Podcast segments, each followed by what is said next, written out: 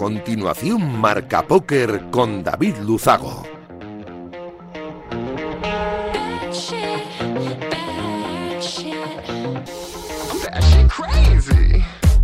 Bienvenidos, locos del naipe. Saludos de David Luzago. Bienvenidos a un programa más. Bienvenidos a Marca Póker, el único espacio de la radiodifusión española reservado para los amantes de la baraja.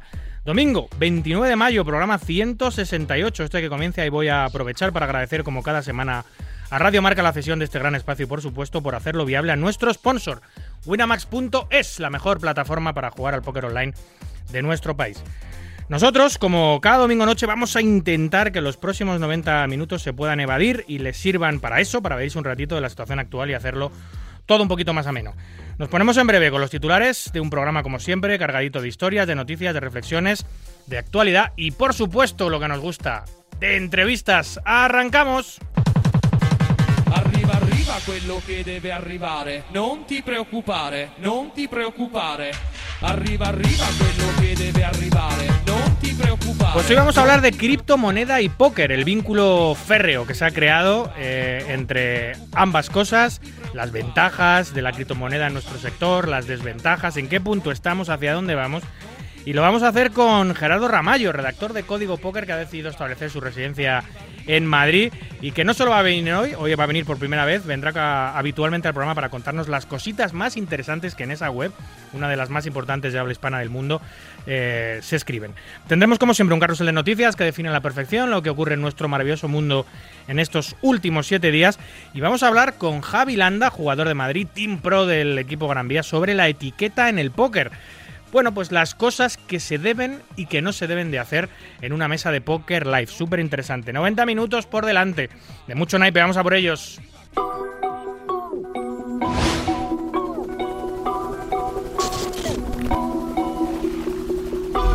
Ok, ok, ey.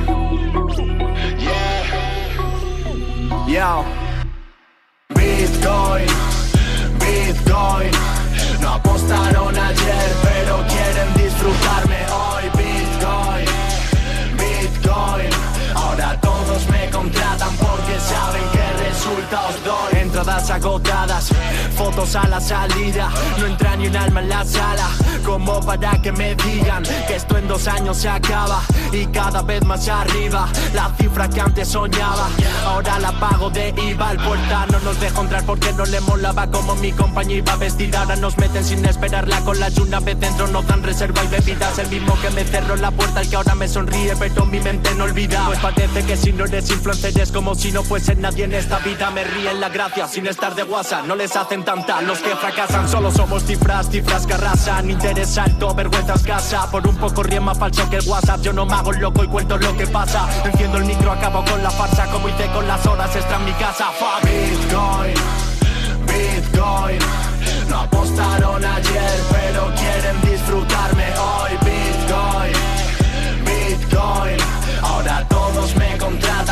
Esta noche, aprovechando su paso por España, bueno, más bien su residencia actual en España, vamos a charlar por primera vez, y seguro que no la última, ya lo decía antes, con Gerardo Ramallo, redactor de la web Código Póker, que mm, Gerardo ha desplazado su residencia a nuestro país y con él vamos a debatir habitualmente, no solo hoy, sobre muchos interesantes temas que se publican en Código, que es una de las webs informativas de referencia, sin duda, de habla hispana.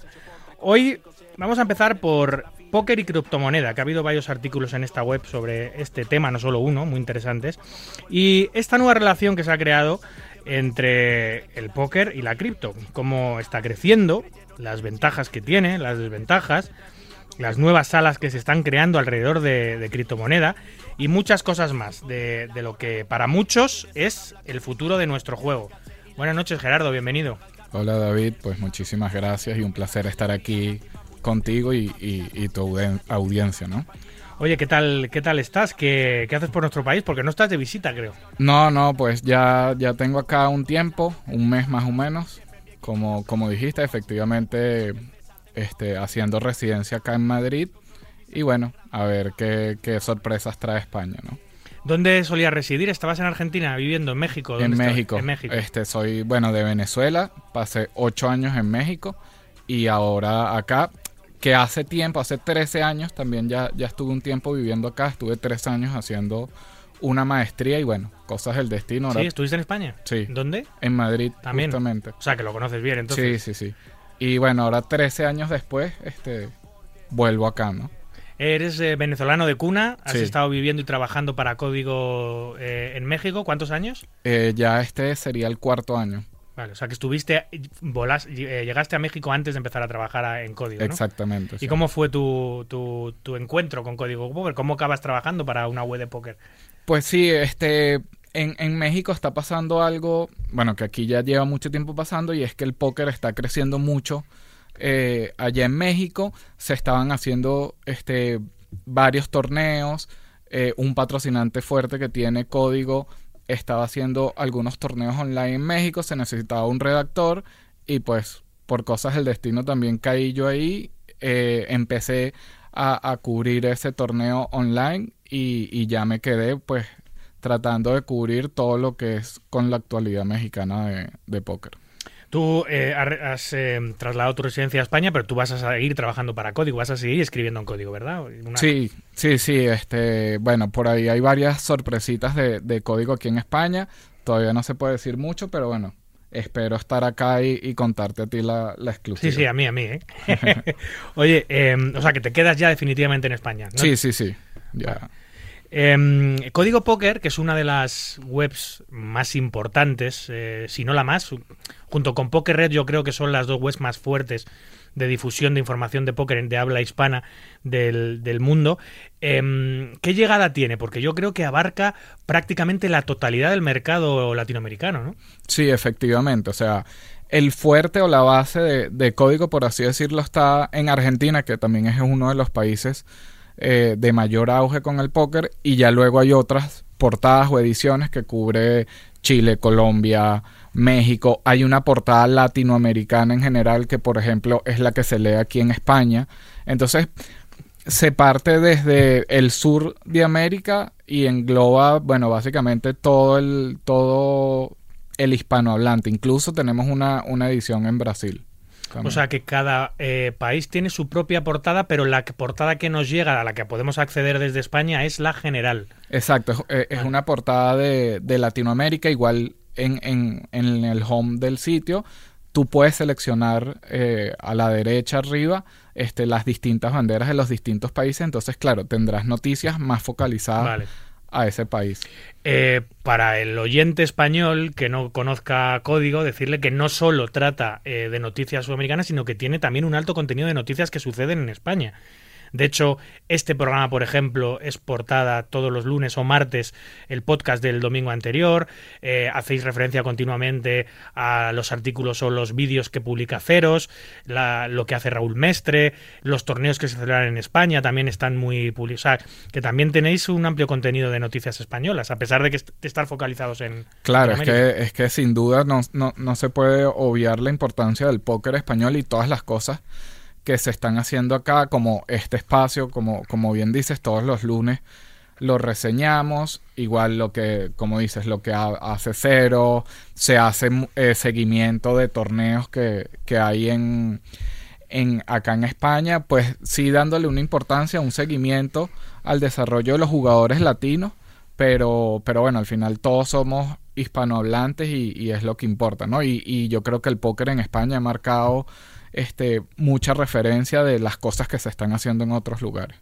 Yo tengo que decir que, Código Póker es una de las webs que más frecuento, prácticamente todos los días hablo, abro el portal. eh, es quizá la web en la, en la que más me documento a la hora de hacer el programa para encontrar temas de referencia o para incluso eh, contar noticias de actualidad, porque eh, posiblemente seráis la web que más contenido genera diario. Es una barbaridad de noticias. O tenéis una redacción grande. Sí, sí, somos varios, varios constantemente y todos los días generando, pues no sé, más de 5, 6, 7, siete notas abarcando todo, ¿no? O sea, por ejemplo, yo cuando estaba en México escribía sobre el póker mexicano, pero también miraba, bueno, qué está pasando en España, qué está pasando ahorita que empieza la Serie Mundial de Póker, bueno, qué, cuál es el próximo evento, cómo están los latinos en, en, en ciertos eventos, etcétera, etcétera.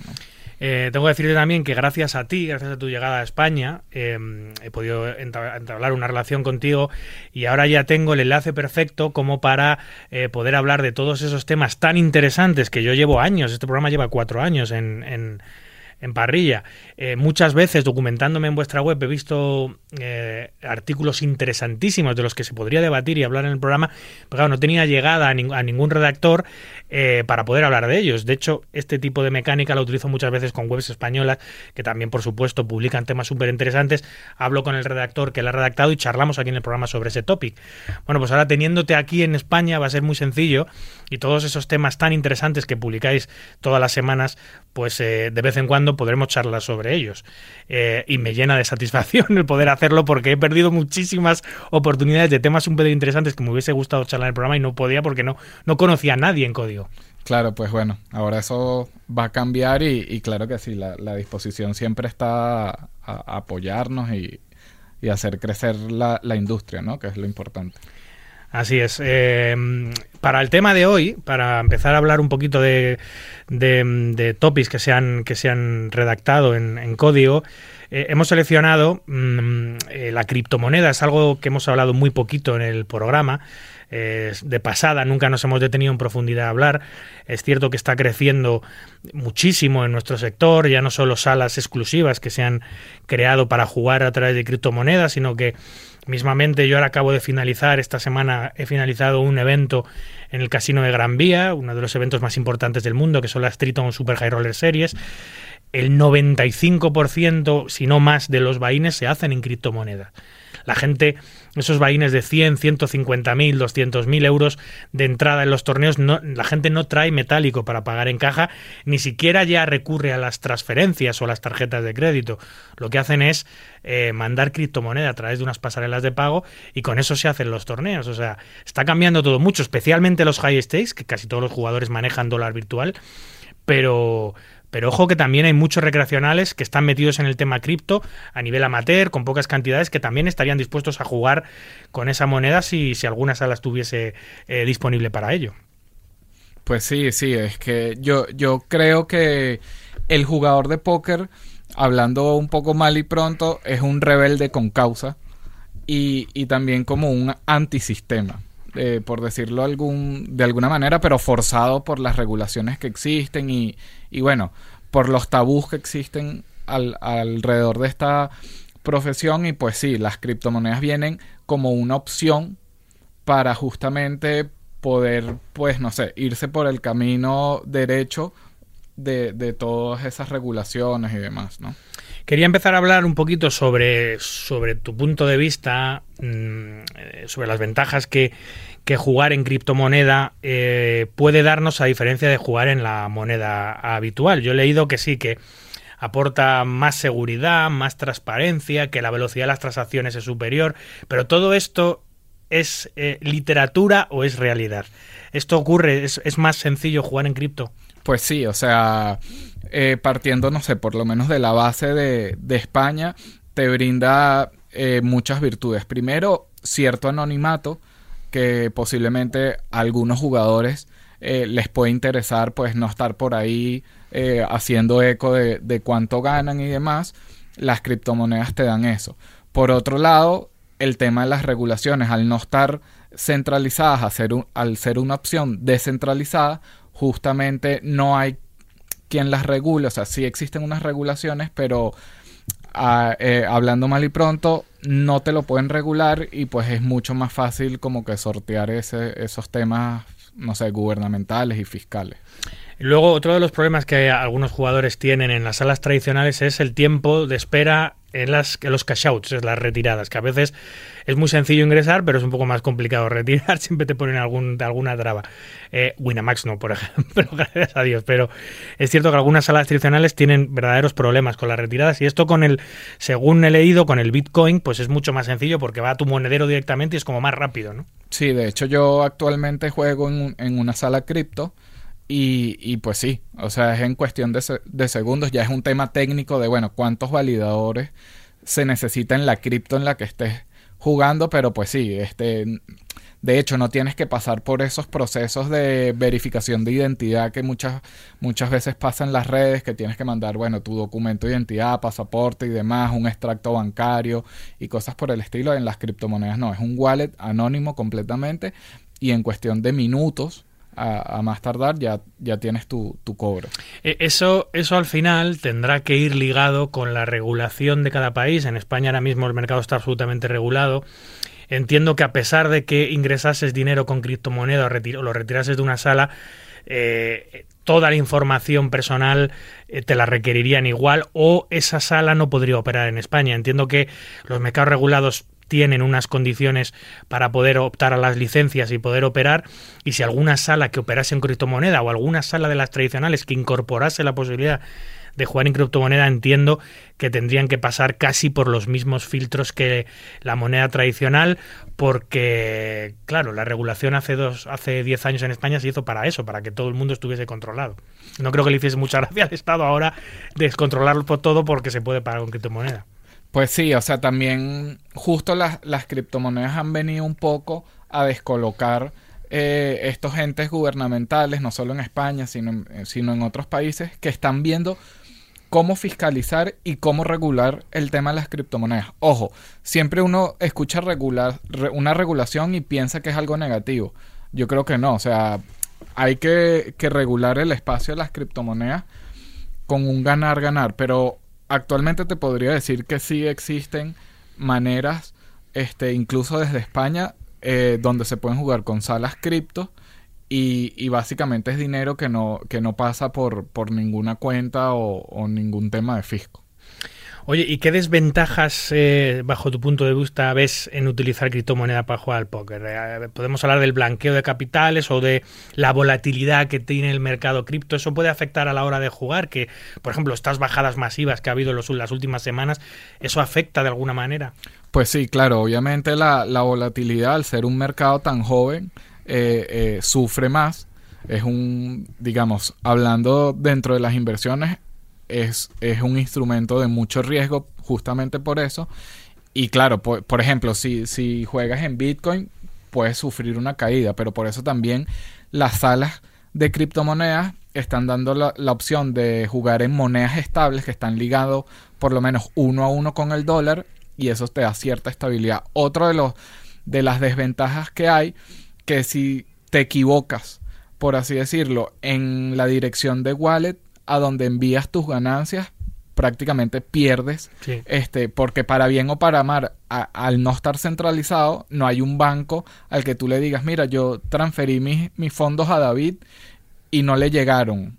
Pues aquí no, aquí están en la blockchain, pero recuperarlos es, es bastante costoso. Sí, sí, a mí me lo vas a decir que perdí la clave semilla de mi cuenta de, de, criptomoneda y me han asegurado que lo he perdido, que a no ser que la encuentre lo he perdido de por vida. Tiene ventajas, pero esto es una clara desventaja. Es decir, tienes un despiste y pierdes todo tu dinero y no hay nada que hacer. Pero bueno, eh, hablas de, de, la posibilidad en, en, las nuevas webs, que ahora hablaremos sobre ellas, de jugar en, en moneda en una moneda virtual, ¿no? Por ejemplo, la más importante quizás sea el, USTD, que es como el dólar virtual. En esa moneda se, puede jugar en todas las salas, ¿no? Sí, de hecho, esa es como la moneda por excelencia por, en la que se están basando las, las salas.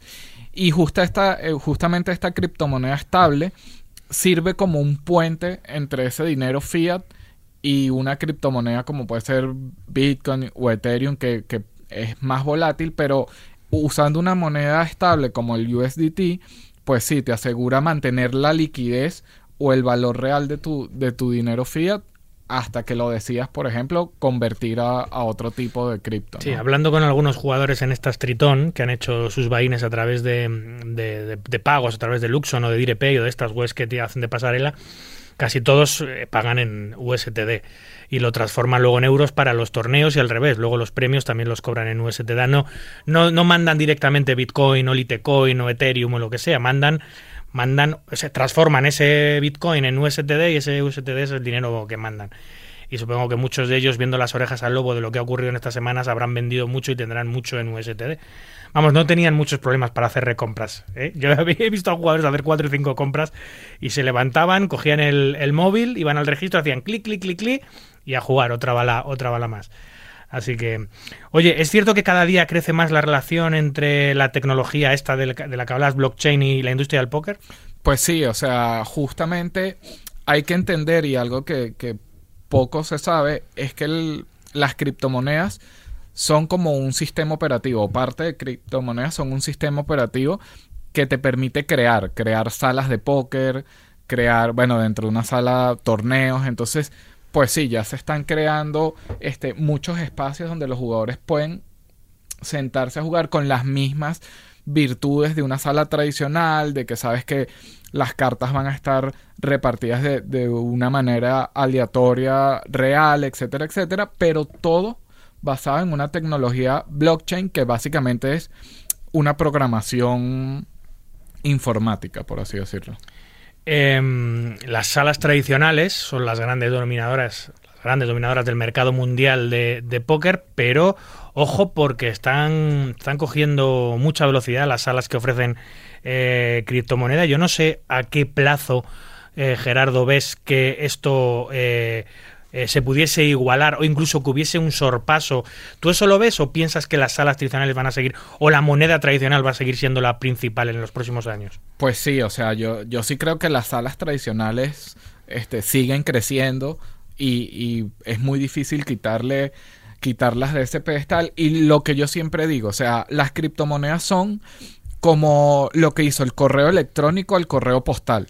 El correo postal existe y la gente todavía manda cartas y tú eh, recibes correspondencia. Pero bueno, es mucho más fácil sentarte, escribir un, un correo electrónico, darle send y ya, ¿no? Es una opción, no creo que, que- que estén divorciadas ni una va a sustituir la otra, ¿no? ¿Y tú crees que las salas tradicionales van a, a- a empezar en el futuro a aceptar también eh, pago en dólar virtual, pago en criptomoneda, que van a incorporar esa posibilidad en sus, en sus cajeros? Pues sí, o sea, de hecho ya, ya he visto un par de, de salas de, renombre que tienen la opción de, de depositar a través de, de cripto. Y yo creo que sí, o sea, las- las salas están conscientes de las regulaciones que hay, sobre todo en países como Venezuela y Argentina que sufren una inflación muy alta, saben que los ciudadanos buscan protegerse eh, en estos instrumentos y pues sí, o sea, a las salas les interesa brindar un abanico de, de opciones para atraer a, a más jugadores, ¿no? La pregunta del millón. ¿Ha llegado la criptomoneda para quedarse en la industria del póker? Pues Gerardo? sí, o sea, sí, sin duda, o sea, no es ni el futuro, o sea, las criptos ya son el presente, ¿no? Eh, siguiendo el tema de la tecnología blockchain, no es una tecnología que sea exclusiva del póker, ni muchísimo menos. Es algo que, que, que también, también se da en juegos de azar y en los juegos electrónicos, en los, en los, en, en los esports, así como en muchos aspectos de la vida cotidiana que, eh, que están adoptando esta, esta tecnología. Eh, está en todos los lados, no solo en la criptos. Eh, últimamente, incluso los NFTs eh, ahora mismo también tienen esa tecnología. ¿En qué consiste esta tecnología que para el, para el oyente eh, lo de la cadena de bloques, blockchain, puede sonar, incluso a mí mismo me suena un poco a chino, suena como muy, como muy enrevesado. ¿Exactamente en qué consiste esto? Pues sí, o sea, básicamente es primero la opción de poder programar tal cual como, como se conoce de momento, este, programar por, programar por un lenguaje este, informático y además la cadena de bloques lo que te permite es que es un mecanismo que es abierto al público, es decir, es como un gran libro contable donde todo el mundo puede ver las transacciones que existen y saber de, mira, si es real, eh, los famosos mineros, eso es lo que hacen, validar que, ah, mira, David le está transfiriendo a Gerardo, pues sí, eh, eh, esto es real, esto es válido, pero no está centralizado eh, en un ente, en un banco, lo que sea, sino es la misma comunidad la que valida que esa transacción esté, esté con el check que esté en verde. O sea, le-. Eh, es un lugar también para poder demostrar que las operaciones que se están haciendo son reales, eh, sin que haya nadie detrás. eh, Sí, y es prácticamente imposible falsificar, este, a diferencia del dinero fiat, que te pueden, no sé, meter un euro falso en el super, por así decirlo, en, en las criptos es imposible. O sea, es una cadena de bloque tal, tan bien co- construida que es imposible que te digan, mira, me compré un Bitcoin falso. O sea, e- esa también es la seguridad que, respalda toda esta tecnología. También los contratos inteligentes que es algo que, pues ya hay incluso finanzas descentralizadas que están dando créditos en criptomonedas, todo basado en contratos inteligentes y, es un poco eso, es un contrato como el que conocemos, pero sin un tercero que, que de una interpretación, ¿no? Siempre pongo un ejemplo por ejemplo, de vas a viajar en una aerolínea y la aerolínea dice que a los 10 minutos de retraso se te regresa el 10% eh, del dinero a tu cuenta. Entonces no hay una interpretación de un tercero que diga, no, es que mira, son 10 minutos de retraso a partir que estás montado en el avión. No, está programado el contrato inteligente y si tu vuelo salía a las 8 y son las 8 y 10, ya ese porcentaje automático se te regresa a tu, a tu wallet, ¿no? Entonces sí, sí siento yo que, que da muchas ventajas en ese sentido. Estoy viendo de un tiempo a esta parte una tendencia especialmente o casi únicamente diría de jugadores semiprofesionales y profesionales que están migrando eh, a, o están complementando sus sesiones con salas de cripto e incluso están buscando salas, salas más pequeñas. Eh, están migrando a sitios online o buscan sitios online con, con feels más suaves y hay como una tendencia general de que estas salas pequeñas tienen feels más suaves o que las salas de criptomoneda tienen feels más suaves. ¿Eh? Esto, esto, es una realidad, esto es verdad. Pues sí, yo, yo también siento que de cierto modo el espacio pokeril, por así decirlo, está, está cambiando. Hay muchos jugadores que ya no se sienten tan identificados con esos grandes garantizados que pueden este, ofrecer una sala y buscan, como tú dices, ser más rentables, ¿no? O sea, ahorita entre los programas de tercero que te permiten ver las estadísticas en tiempo real o lo que sea, dicen, bueno, me voy a un film más suave y justamente ahí entra eh, también el tema de las criptomonedas. Muchos aficionados de, de, criptomonedas es como cuando vas a un casino, ¿no? O sea, muchos aficionados de criptomonedas está jugando póker en estas salas pero es porque es aficionado a las criptomonedas más que al póker, ¿no?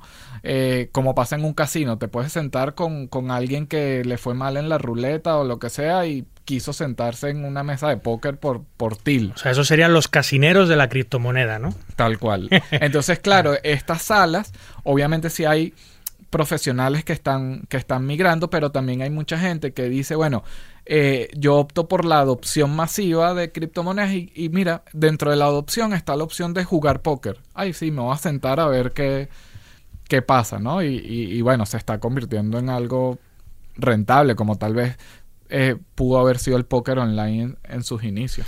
Lo que pasa que también es cierto que a, pesar de que hay verdaderas joyas ocultas y que hay algunas salas con muy poco tráfico, muy rentables y que se pueden explotar a día de hoy, es cierto que en mercados regulados como el español es un gran riesgo jugar en ellas porque la gran mayoría no tienen licencia en nuestro país para operar. Entonces, eh, por un lado está la oportunidad de intentar buscar feels más suaves, eh, eh, especialmente para estos jugadores semiprofesionales, pero por otro lado está la dificultad que te encuentras con que estas webs no son eh, legales y que puedes tener un verdadero problema. Es decir, si, eh, si te pillan jugando en una web ilegal, te pueden congelar los fondos y ahí no tienes ninguna seguridad. No puedes decir al Estado, oiga, me han congelado los fondos en esta web. Te van a decir, pues haber jugado en una que tiene licencia legal en nuestro país para jugar. Entonces, eh, obviamente desde aquí no recomendamos jugar en ninguna web ilegal, Siempre recomendamos buscar la opción eh, más suave o buscar la ventaja más eh, óptima en una mesa para intentar ser ganador, maximizar tus beneficios, pero siempre entre los cauces legales. Por lo cual en España todavía esto es complicado, porque si bien puede haber estas joyitas ocultas, son todas ilegales. Por lo cual no es recomendable jugar porque hay muchos más peligros que las ventajas que te puede dar tener un feel suave. Pues sí, es como, imagínate que uno hace una inversión y uno tiene que conocer su perfil de riesgo, ¿no? Básicamente igual que con los exchanges de criptomonedas. Hay exchanges completamente regulados. Hay muchos que están entrando a España actualmente y que están buscando regularse con, con las leyes de acá y eso les dan la opción a jugadores o inversionistas que necesitan este, tener esa seguridad, por así decirlo, de un entorno regulado. Habrá otros que dirán, bueno, yo me arriesgo, ¿no? Este, y, y a por ello, como dicen acá, ¿no? Dicen, he leído que se espera que el año 2022, estamos ya bastante entraditos en el año 2022, pero dicen que, que eh, va a ser el año del gran crecimiento en cuanto a la relación de póker y, y cripto y que va a haber muchas más opciones para los jugadores. Entiendo que a nivel mundial, claro, no es una situación particular de España. Pero esto es así, se especula, se habla de que el 2022 es el gran año de la criptomoneda de la- en Pues- el póker. Pues sí, o sea, sobre todo con el antecedente que había del 2021, que fue un, un año donde los juegos Play to los NFT cobraron mucha importancia, se están creando este metaversos donde se puede jugar al póker, entras a un casino y juegas y juegas póker. Entonces, sí, obviamente a medida que haya una adopción masiva, tal vez ahorita como está el panorama con esta bajada, eh, pues sea un poco más conservador eh, ese auge de las criptomonedas, pero, pero sin duda 2022, 2023 va a ser un año, y tú lo viste en, en, en la Street Poker, o sea, es un año donde más personas y más jugadores de, póker se están involucrando con las, con las criptomonedas en su día a día, ¿no? Sí, es cierto que en, en un evento como la Stritón, donde juegan los top rex mundiales y grandes fortunas, especialmente asiáticas y norteamericanas, son gente que, que prácticamente toda invierte en criptomoneda, porque el jugador profesional de nivel alto, al final eh, se copia de lo que hacen los demás y si una cosa es rentable todos van detrás y son gente con unas mentes muy analíticas que al final acaban invirtiendo llevan muchos años invirtiendo muchos de ellos. Y las grandes fortunas por supuesto parte de sus de sus beneficios lo invierten en criptomoneda porque es lo que, en lo que se invierte hoy lo que además tiene una volatilidad más grande y te hace ganar dinero más rápido. Eh, pero eh, básicamente eh, la ventaja que yo le he visto em, para este evento en particular y para los eventos high stakes de Poker Live es eh, la rapidez de los pagos. Es decir, y que la gente no tenga que hacer grandes transferencias y que la gente no tenga que mover grandes cantidades de, dinero metálico, que luego es muy complejo a la hora de pasar aduanas, a la hora de pasar, tienes que justificar muchas cosas. Si no las justificas, te pueden hasta retener el dinero. Es un engorro grande. Entonces, a la hora de pagar grandes vaines y a la hora de recibir los grandes premios, lo veo, lo, eh, lo veo ya no con lo que tú dices como el futuro, lo veo como absoluto presente porque yo lo he vivido aquí en, en España y es una absoluta realidad. Eh, eh, esto va a seguir creciendo. Esto es imparable, especialmente en los torneos de póker en vivo. Yo no sé si tienes alguna algún conocimiento de salas tradicionales que en sus eventos live también acepten eh, criptomoneda. Pues la, de, salas que estén aceptando criptos, pues no, o sea, de hecho me impresionó gratamente ver que en las Triton estaban jugadores pagando con esto. Yo me imagino que eventualmente por ahí, si no me equivoco, vi un video de ceros hace un tiempo justamente contando esto, que iba a jugar una, una en la serie mundial y todas las trabas o las dificultades que había tenido para mover su, su dinero y poder inscribirse, ¿no? Entonces yo también creo que las salas hoy por hoy y los torneos en vivo van a dar esa, esa opción siempre y cuando sea, sea permitida, ¿no? De, ahorita en la serie mundial habrá que ver cómo, cómo se, se va a mover eso, se- posiblemente muchos jugadores también. Una transferencia internacional que se puede tardar días, etcétera, pues es, es mucho más fácil, ¿no? Te paso Instantáneo. por, por un wallet y como tú dices, ¿no? O sea, ni siquiera es riesgoso de, de tener eso o, o mucho menos como se usaba antes de un cheque de caja o cosas por el estilo, ¿no? Ah, eh, Series, ¿tienes alguna referencia de que vaya a aceptar eh, criptomoneda este año o que tenga intención de hacerlo los próximos años? Porque al final todo lo que hace World Series lo copia todo el mundo, porque es el gran evento del año, el campeonato del mundo. Yo no sé, y encima, encima en Las Vegas, en Estados Unidos, donde hay miles de jugadores profesionales, eh, ¿van a implementar? eh, ¿Está esto como sistema de pago posible este año? Pues he estado buscando y la verdad hasta ahora no he encontrado nada. Sé que está el registro abierto, hay opciones de hacer registro en línea ya de los de, de ciertos eventos, pero por el tema cripto no sé. Ojo, sé que por ejemplo la sala que patrocina actualmente la Serie Mundial acepta pagos en, criptomonedas ya. Entonces no sé si, si sea algo que sea viable una vez que estés allá, pero hay que recordar que también en Estados Unidos eh, hay regulaciones de, de criptomonedas un poco parecido a, a- a las regulaciones que hay acá, que todavía no sabe cómo mirarse las criptomonedas, sino sin ponerlas como regulaciones como una inversión o como dinero fiat. Entonces, si fuera dinero fiat, prácticamente no, no debes regularlo, ¿no? Ahora, si es una inversión, pues sí, entonces, bueno, mientras esté ese debate, creo que todavía en, en oportunidades como la Serie Mundial es es un poco complicado que, que haya algo, pero no lo sé. O sea, ha- habrá que ver cómo, cómo pasa ahorita en Las Vegas. Yo no tengo ninguna duda que tarde o temprano en Las Vegas se va a poder pagar con USTD y se va a poder pagar con moneda virtual porque ya se, ya se paga los grandes eventos high roller y las World Series tiene muchos eventos muy caros. Las World Series ha habido años que ha tenido eventos de un millón de dólares de buy-in. Y eso es mucho más sencillo hacerlo a través de moneda virtual que llevar un maletín lleno de dólares. Y este año creo que hay eventos de 100.000, de 50.000, son cantidades ya suficientemente grandes como para que se puedan plantear esta, esta alternativa. Volviendo al tema de las salas online, Creo que ahora mismo, eh, Gerardo, corrígeme si me equivoco, hay dos grandes salas. Una es o propiedad o a- acciones tiene Phil y en otra es propiedad o acciones tiene Tony G. Eh, los dos han estado, por cierto, jugando en Madrid las, Triton. Una se llama Virtue Poker, que es la que está ligada a Phil de alguna manera, que no sé si sabes de qué manera, y otra es Coin Poker, que está ligada a Tony G. Sí, de hecho, Virtual Poker, efectivamente, eh, Phil Avey no, no ha mostrado cuál es su relación eh, directa, pero sí es la imagen principal. Y en el caso de, de Tony G, pues sí, él, él claramente es una de las personas que ha estado como que impulsando la sala y detrás de la sala y justamente eso, ¿no? Buscando como que esa adopción masiva son, son personas este, fiel creyentes, por así decirlo, sobre todo Tony G, eh, del tema de las criptomonedas y pues por eso están, están impulsando esa sala. También eh, Phil Helmut, ves que ahí tiene siempre su, su gorra con Bitcoin Platinum, que es otro Bitcoin, o sea, no tiene nada que ver con Bitcoin, solo que hay otros proyectos que se, no sé, agarran los nombres para, para agarrar impulso, pero no sé, tú te puedes llamar David, yo también me puedo llam- llamar David, pero tenemos apellidos distintos y no somos las mismas personas, ¿no? Entonces, pero igual, este... Y, y, este Helmut, eso, con su gorrita ahí buscando su patrocinio y demás. Entonces, Eso he visto también de, un tipo de esta parte que ha crecido mucho. El tema de los jugadores publicitando criptomoneda. Ya no, ya no salas online que operan en criptomonedas, sino directamente criptomoneda o alguna o alguna algún monedero virtual o algún sitio de cambio de criptomoneda.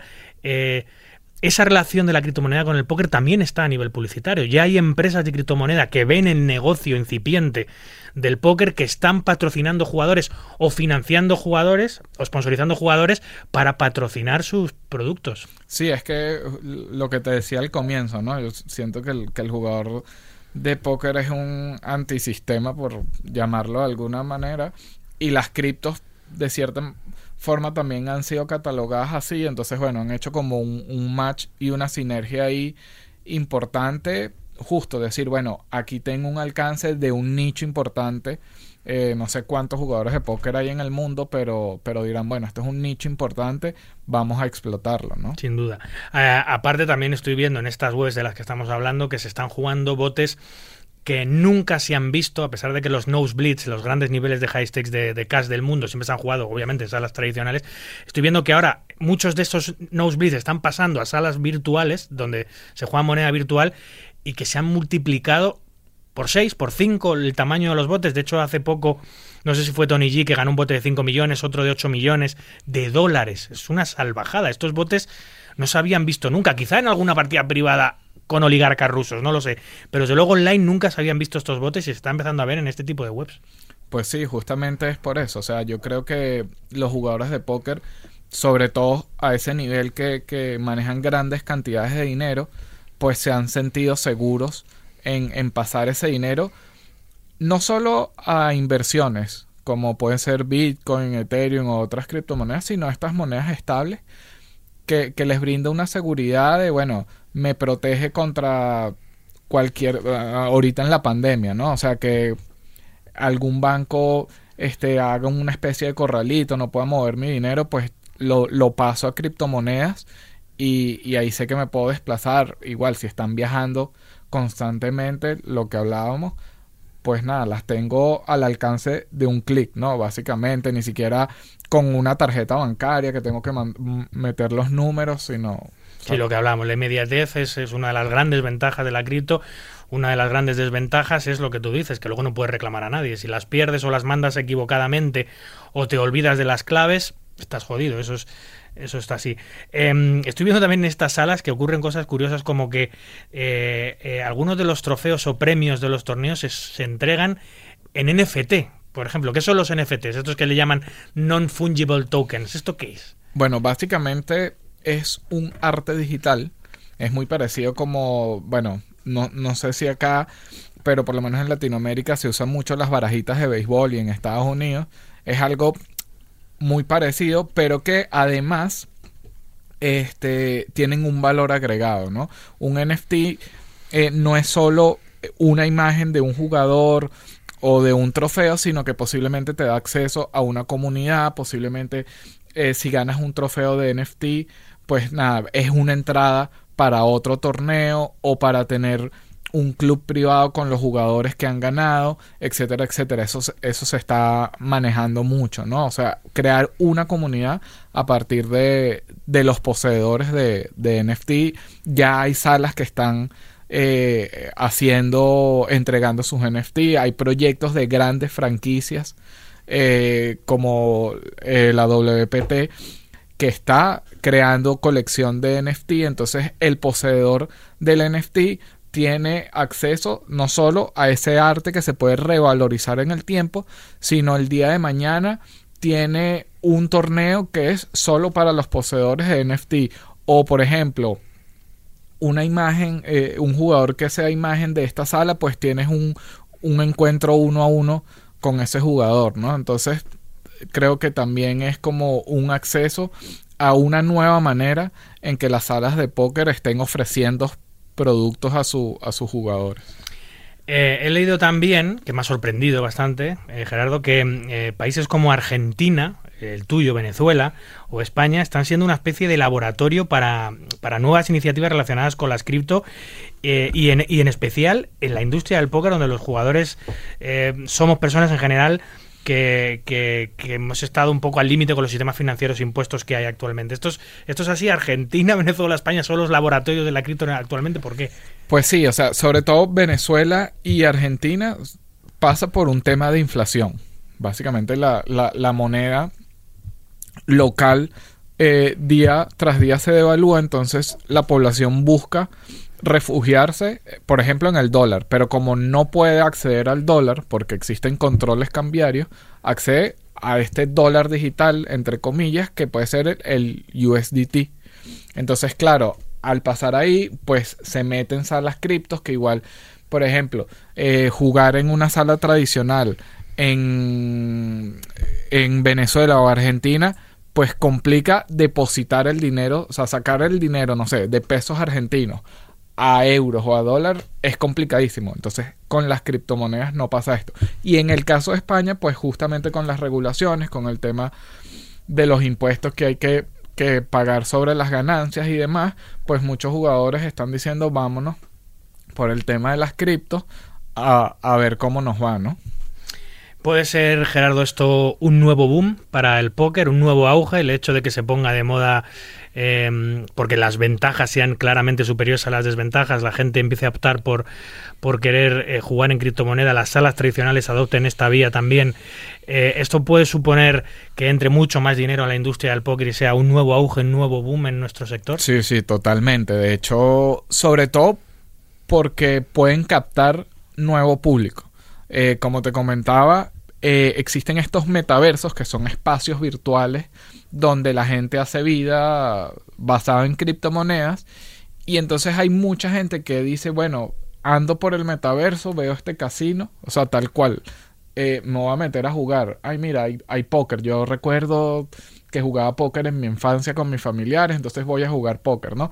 Creo que hay mayor adopción también de nuevos jugadores y obviamente, obviamente las grandes salas este, estarán ofreciendo eventualmente esta opción, sobre todo para sus jugadores ya nichos y, esta nueva gente, ¿no? Igual compré un, jugador o una persona ajena al póker compre este NFT, ha pasado, yo estoy jugando con una colección de, de NFT que está teniendo colaboración con otras colecciones NFT ajenas al póker. Pero entonces te dice, bueno, hoy este, no vamos a hacer, no vamos a hablar de arte, sino los voy a invitar a jugar un torneo de póker. Entonces estás entrando a, a- a un nuevo campo, ¿no? Es impresionante. Qué rápido avanza todo, qué de posibilidades eh, abre todo el tema de la criptomoneda, todo el tema del metaverso, que es muy interesante. Y si quieres, algún día venimos y lo hablamos. Porque he visto Tritón también que tiene ya un juego dentro del metaverso. Bueno, hay muchas salas que están posicionándose dentro del metaverso para tener su propio espacio y no quedarse fuera. Es un tema también súper interesante, muy ligado también a la, a la criptomoneda. Pero como digo, qué rápido va todo, qué, qué- qué de posibilidades y menos mal, Gerardo, que estás tú con nosotros para explicárnoslo y, razonarlo todo perfectamente, porque no deja de ser un tema muy nuevo y muy complicado para mucha gente. Pues sí, sí, o sea, la idea, bueno, yo también que, que me considero como un fiel creyente del tema de las criptomonedas, mi interés también es, es educar en ese sentido porque siento que, que hay mucha desinformación, mucho miedo, porque es algo nuevo y es normal, cuando, cuando hay algo nuevo pues causa miedo, incertidumbre, sobre todo viendo los mercados como están actualmente, pero, pero sin duda eh, eh, no es el futuro, es el presente y, y claro que sí, las veces que sean necesarias pasaré por aquí a, hablar de eso y cualquier otro tema. ¿no? Muy bien, pues eh, Gerardo Ramallo, eh, redactor de Código Póker desplazado en España, es la primera vez que has estado con nosotros, a buen seguro que no es la última, ha sido un verdadero placer, amigo. A ti, David, muchísimas gracias. Hola, soy Fede Holz. Si quieres enterarte de lo que ocurre en el mundo del póker, escucha Marca Póker.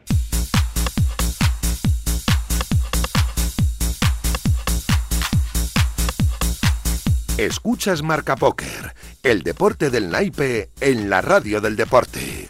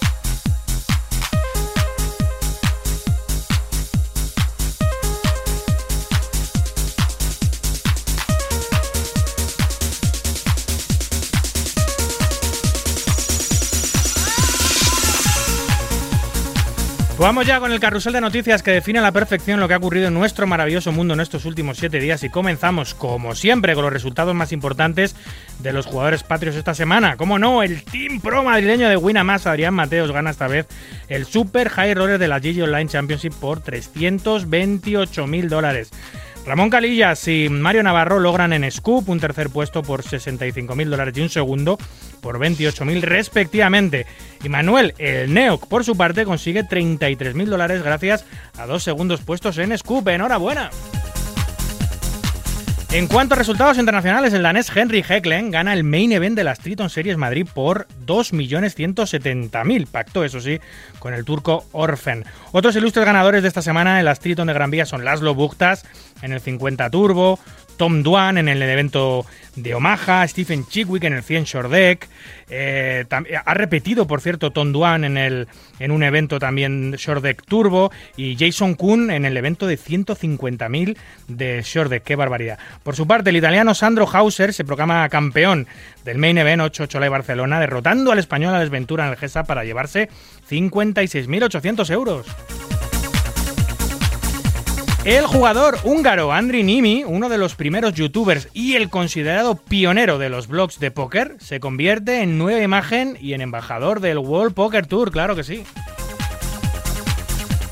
El jugador de póker y Team Pro de GG Poker, Lucas Robinson, estafado junto a otros streamers. El estafador se hacía pasar por un jugador de high stakes, les ayudaba en sus canales personales con promociones, sorteos y demás, hasta ganarse la confianza de los estafados y luego eh, les pedía dinero y nunca lo devolvía.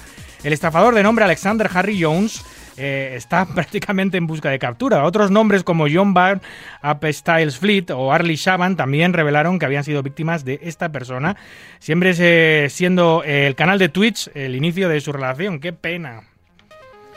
El rapero freestyler y jugador de póker Alejandro Lococo, más conocido como Papo MC, realiza una consulta en redes de si quieren que vuelva a streamear, afición que había dejado algo de lado cuando empezó su carrera de póker. La consulta en redes sociales fue a través de una encuesta y sus seguidores apoyaron masivamente la idea de que vuelva a transmitir. Estaremos pendientes de si así ocurre. Una huelga de dealers paraliza todo el póker de Montreal, en Canadá. Los croupiers del principal casino de la ciudad protestan por mejores condiciones de trabajo y salarios más dignos. La sala de póker de casino de Montreal se ha visto obligada a cerrar por ello. Según el Montreal Gazette, la huelga de dealers comenzó el sábado por la mañana y desde entonces han hecho una serie de actividades de protesta para dar a conocer sus condiciones. Denuncian las numerosas lesiones del staff derivadas del trabajo excesivo al que están sometidos y buscan conseguir descansos más, largo, eh, más largos durante sus turnos de trabajo. Poker Go anuncia su calendario de retransmisiones para las World Series 2022. Serán 21 eventos con brazalete, incluyendo el main event.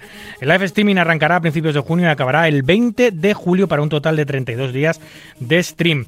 Será a través de la plataforma, como decíamos, de pago Poker Go, que está disponible en la tienda Android, Apple, en Apple TV, en Roku y en Amazon Fire TV. También, por supuesto, en pokergo.com. Fallece el jugador de high stakes Todd Terry a la edad de 48 años. En 2015 fue diagnosticado con demencia frontotemporal incurable, con un deterioro necrológico progresivo y neurológico que ha acabado por causarle la muerte esta semana. Descanse en paz.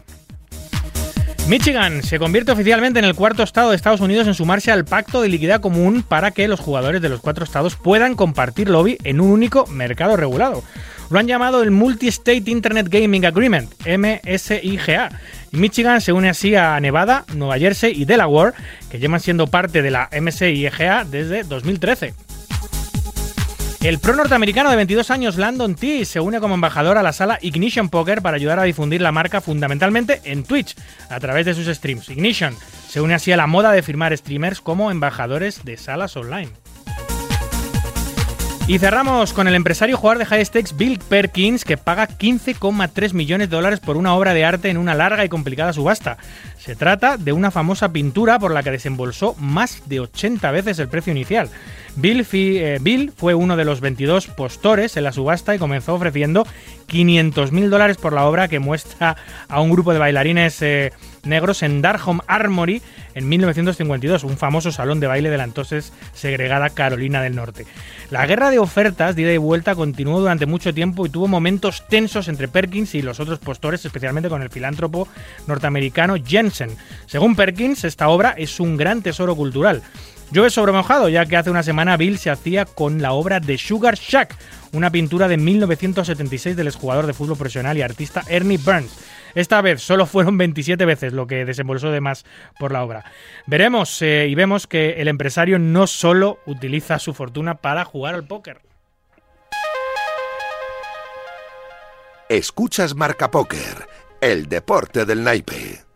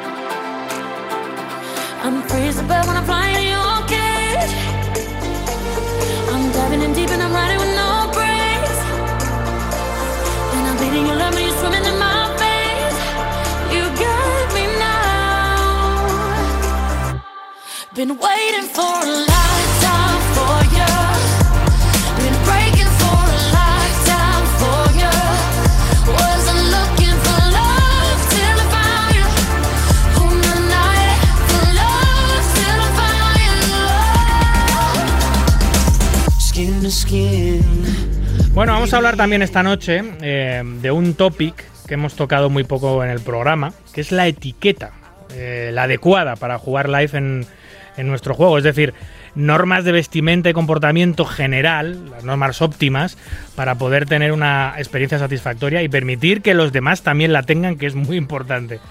Eh, para hablar de todo ello, tenemos con nosotros, eh, también con nosotros en directo en el estudio, a Javier Fernández de Landa, Javi Landa, conocido como Lord Pipa, una de las personas más queridas y más reconocidas de la comunidad de jugadores de, de la Comunidad de Madrid, y jugador habitual de los torneos nacionales, casi todos, e integrante desde hace bien poquito del nuevo Team Pro de uno de los mm, casinos más importantes de nuestro país, el Casino de Gran Vía.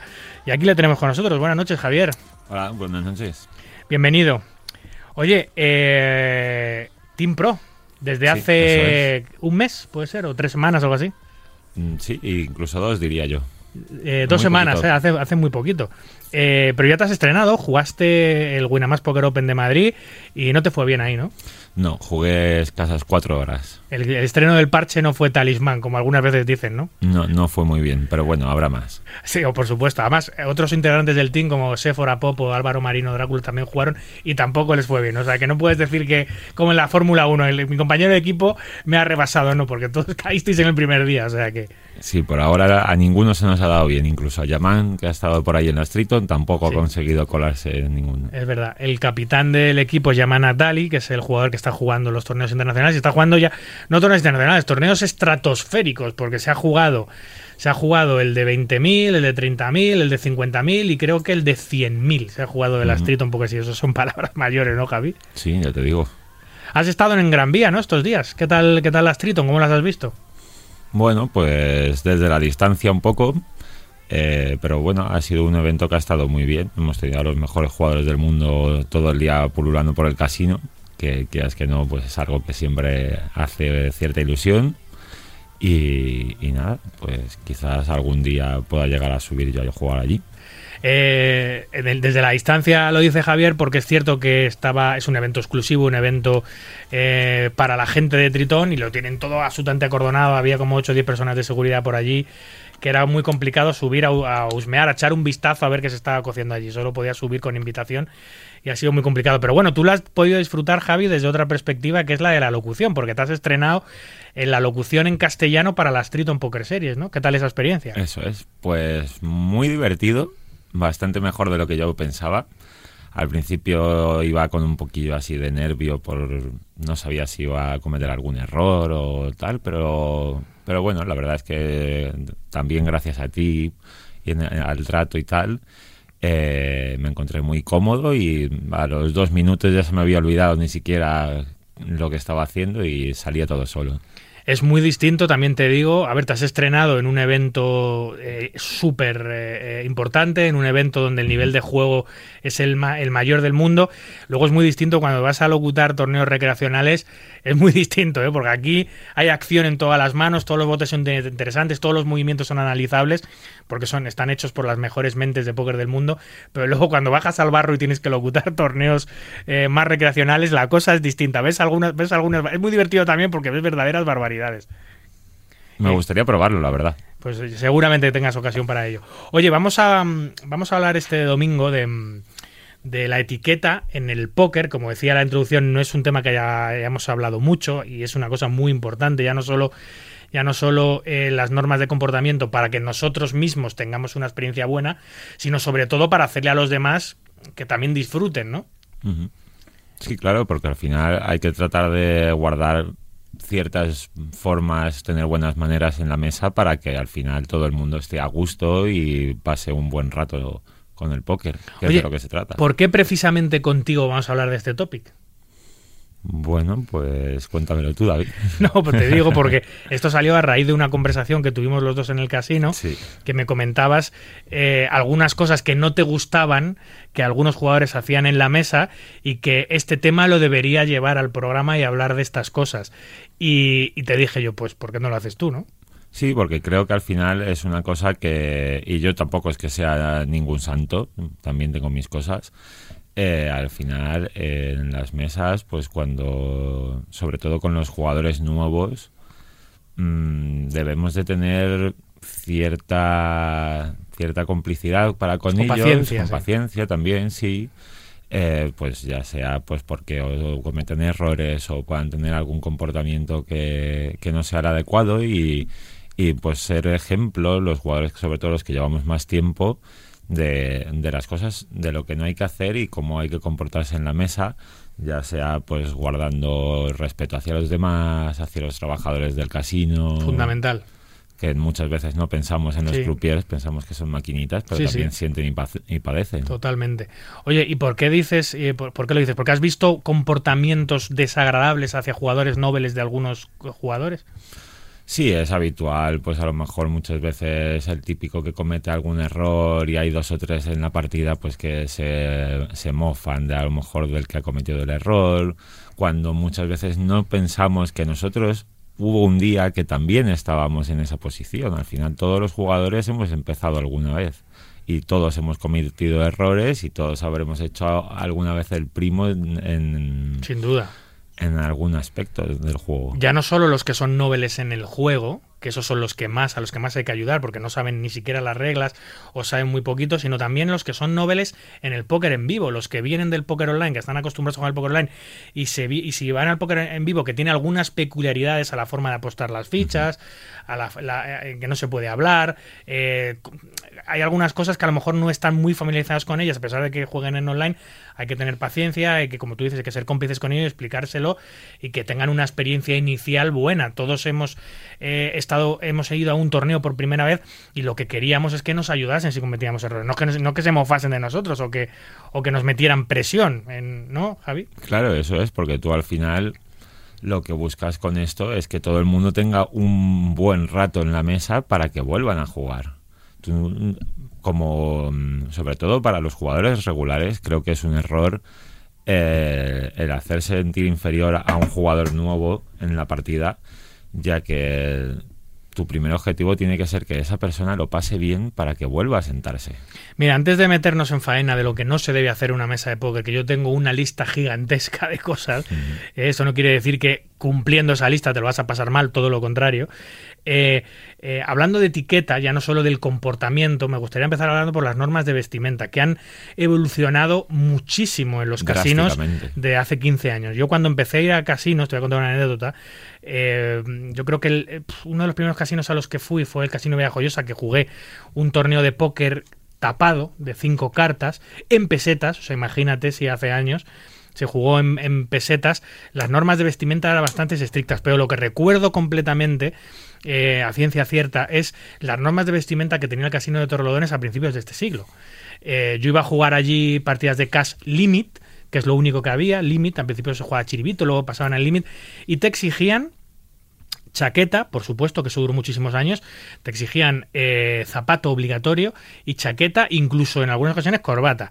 Si se te olvidaba la chaqueta, pues te podían dar una, te alquilabas una, pagabas un alquiler y te daban una, que había sido utilizada 100 mi- 150 millones de veces. Pero lo más gracioso es que si te olvidabas los zapatos, como en una bolera, también podías alquilar los zapatos. Tenían zapatos de 1500 tallas, eh, tú dejabas tus zapatillas y te daban unos, unos zapatitos, creo que te daban también un cubre calcetines de eso, una tela para cubrir los calcetines o algo así, no lo recuerdo bien, y tú decías el 42, te dan tus zapatitos, te dan tu chaqueta y podías pasar, los alquilabas y pasabas, pero si no lo alquilabas, no entrabas.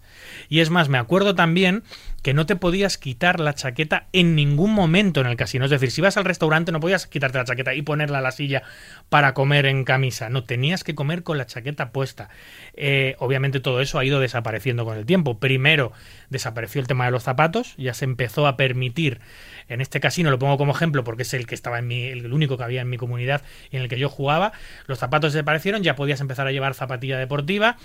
Eh, luego empezaron a aceptar que se llevasen vaqueros desteñidos. Me acuerdo que los vaqueros desteñidos no eran bienvenidos. Ah, fíjate, son habituales. Por supuesto, los vaqueros rotos, imposible. Luego ya se empezó a tolerar que se llevasen vaqueros rotos a la vez que se decidió que no hacía falta chaqueta. Yo creo que en uno de los últimos EPTs que hubo en Madrid, en el Casino Torlodones, los jugadores internacionales protestaron tanto por el tema de tener que utilizar chaqueta, porque todos venían con sus sudaderas con capucha y los hacían a todos alquilarse una chaqueta en el EPT, imagínate, todos los guiris. Eh, hubo tantas protestas que yo creo que a raíz de eso ya se dieron cuenta de que el casino se tenía que modernizar, que tenían que empezar a, aceptar clientes que no vinieran vestidos eh, casi con smoking. Y, ahora fíjate eh, a, lo que hemos llegado. Ahora mismo eh, tú te vas a casinos, bueno, los casinos en la playa, por supuesto, la gente puede ir hasta en chanclas, pero aquí en Madrid ya, ya se puede entrar con gorra, antes era imposible. muchos jugadores utilizan gorra gorra por estética o por, o por taparse la visión con la visera cuando apuestan o porque, la, porque se sienten más cómodos con ella. Eh, eso ya está permitido, ya se puede entrar incluso con camiseta de tirantes, que antes, antes eso era sacrilegio, entrar en camiseta de tirantes. Los casinos han evolucionado, Javi, hasta, hasta aceptar prácticamente casi entrar en pelotas en los, en los casinos, pero se ha modernizado y es normal porque los, los, los, los abueletes se mueren, dejan de jugar y las nuevas generaciones no quieren ir vestidas así. Y el dinero eh, vale igual que el de los otros. Y han tenido que abrirse a eso, ¿no? Sí, eso es. Es que ha cambiado el mundo del el póker, ha cambiado un poco la vida del casino. Eh, hace años, bueno, pienso que el cliente normal de un casino eh, era más elitista, por decirlo de alguna forma, mientras que ahora se ha democratizado mucho más gracias al póker. Prácticamente entra a un casino gente de cualquier perfil, ya sea mm, por edad o o, de cualquier aspecto económico, social, de raza o social. Y, y, eso ha ayudado en parte a que hoy en día tú puedes ir al casino y encontrarte a un señor en, en bañador y chanclas, por ejemplo. Sí, sí, eso era impensable. Hace 15 años, bueno, lo hubiesen llevado detenido, básicamente. Oye, eh, Javi, ¿este juego nuestro, este deporte nuestro, se podría catalogar como un deporte de caballeros? que jugado entre caballeros? Sí que creo que se puede catalogar, a pesar de que haya gente que no lo trate como, como un juego de caballeros, creo que sí que es un juego en el que la gente tiene de normal bastante educación sobre todo para con los demás y, sí, la verdad. Mira, para todos los estratos sociales que coincidimos en la mesa, para la diversidad tan gigantesca que hay y encima en una actividad en la que te estás jugando dinero y una persona te lo gana y tú lo pierdes o al revés, se lo ganas a una persona, pocos problemas suceden en las mesas. Esto es debido a que la mesa de póker, eh, para bien, nos iguala en ese momento. Puede ser el mayor empresario de éxito y el mayor tío adinerado y tú puedes ser eh, una persona con, eh, con, con pocos, eh, con, poco efectivo, con poco dinero o con poca cultura o lo que sea, que en la mesa de póker todos somos iguales, jugamos las mismas cartas y tenemos las mismas oportunidades. Es verdad que los, las partidas de casa y los torneos de recompras, el que más tiene, pues tiene alguna chance más, obviamente. Pero en cierto lugar nos pone en el mismo lugar a todos. Y eso hace que haya un ambiente de concordia interesante. Eh, paradójicamente, porque ya digo que habiendo tanto estrato social y tanta diversidad en una mesa, podría haber mucho más problemas que no suele haber. Haber líos en una mesa de póker, tú estás todo el día en una mesa de póker, juegas todos los días, eres profesional y hay muy pocos momentos en los que hay problemas de verdad o hay algún atisbo de alguna pelea, alguna riña, eso ocurre muy poco. Sí, realmente, además, cuando suele ocurrir, mm, la mayoría de las veces suele ser por algún factor que viene de fuera de la mesa, ya sea algún problema entre dos jugadores que hayan tenido fuera de las mesas o quizás algo que ya sea pues el alcohol o cualquier otro tipo de sustancia puedan tocar la cabeza de alguno y hacer que no se comporte como debe. Eh, pero sí, en general, la verdad es que la gente suele comportarse bastante bien. Puedes ver a alguien que se enfade quizás por alguna jugada o tal, algún lance más o menos normal del juego. Pero, pero sí, poco a poco hemos ido adquiriendo un saber estar en la mesa. Hemos, me refiero en España, que, que además cuando sales fuera, pues, pues se nota.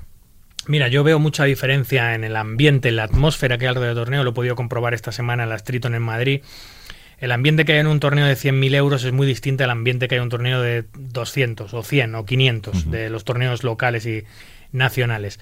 En el evento de 100 se ve que es una, una atmósfera muy profesional, la gente no habla prácticamente entre ellos, hay mucho silencio en las mesas, hay mucha concentración en todo momento, no hay momentos de distensión prácticamente, está todo el mundo concentrado en lo suyo.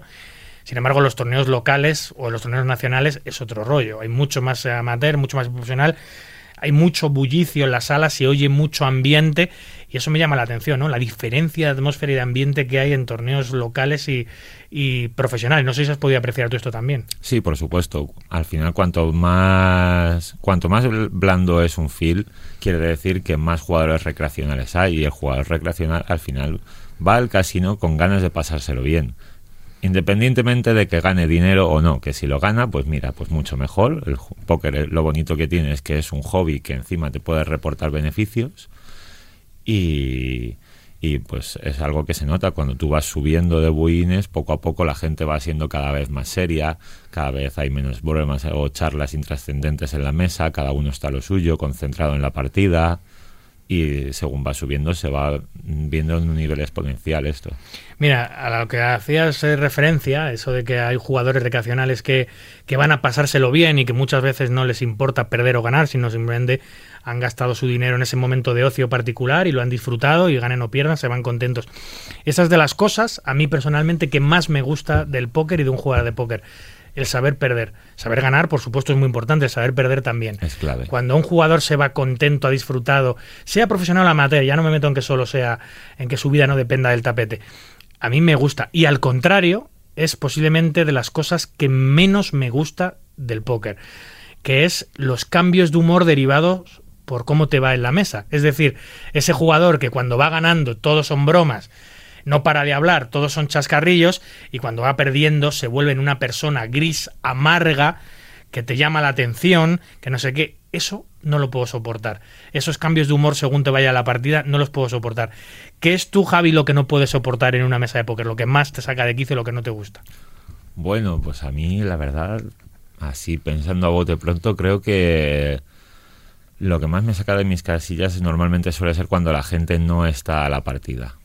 Está otro rollo. Efectivamente, yo puedo tolerar pues que se hable de cualquier cosa en la mesa, participar de las conversaciones, pero siempre que la partida siga fluyendo, que al final es a lo que vamos, a jugar al póker y, y, que no se ralentice y que por una conversación o por algo que sea de fuera de la mesa no podamos seguir avanzando. En un torneo, por ejemplo, esto es clave, ya que las ciegas nos van comiendo. Sí va pasando el tiempo y el tiempo es un factor muy importante en los torneos. Eso, eso, la llegada de los smartphones y los teléfonos móviles han hecho que las partidas se ralenticen mucho porque la gente está más pendiente muchas veces de su smartphone, de hablar por WhatsApp, de postear en Twitter o de jugar a un juego en el smartphone que a la propia partida y eso ralentiza mucho. En las mesas televistas no se suelen permitir los móviles y ahí no hay problema, pero en el resto de mesas de casa y de torneo los móviles están, están, están permitidos y, muchas veces el director de torneo o el director de partida no es lo suficientemente estricto para decirle, caballero, en la mano no puede usted tener el teléfono encendido. Y eso hace que muchas veces se ralentice. Ya no la persona que está jugando el propio bote, sino a la que le toca hablar eh, no se da cuenta y está y hay que llamarle la atención. Eso habría que, estoy contigo que habría que ser un poco más estricto en eso. No sé si puedes verlo reflejado en el tema de los móviles que se ralentiza todo mucho. Sí, además justo con el tema del móvil eso es una de las cosas de las que yo me siento bastante culpable porque al final son muchas horas en la mesa y siempre en algún momento tiras del teléfono para leer Twitter o para ver algún artículo en algún sitio o contestar un WhatsApp entonces lo mejor que se puede hacer es si vas a utilizar el teléfono que sea para música o algo así, guardarlo en el bolsillo y estar lo más pendiente de la partida. Mira, yo hay una cosa que, que, me, que me, saca un poco de quicio, pero que la entiendo y además la admiro, que yo no soy capaz de hacer. Alguna vez que tengo que hablar con algún colaborador mío, con algún jugador al que voy a entrevistar y le escribo y no me contesta el WhatsApp en ocho horas o algo así. Eh, digo, es que no, es que además es urgente, tengo que preparar la entrevista, no me ha dado el ok, o este colaborador, o lo que sea, y no me contestan. Eh, y no es que que no lo han leído. No, tiene el doble check azul ni nada, no lo han leído. Y luego me dicen, disculpa, es que estaba en, en plena sesión. Yo digo, ¿cómo lo haces, tío? ¿Cómo puedes estar ocho horas y mirar el teléfono y jugando? Ole tus huevos, ¿sabes? ¿Cómo puedes...? ¿Qué es lo que hay que hacer? Es lo más profesional del mundo. Es sentarte, estar, focus absolutamente en tu sesión online, en tu sesión live y pasar del móvil, que al final son distracciones y te saca de la zona, te saca de tu juego más óptimo, porque te está tal...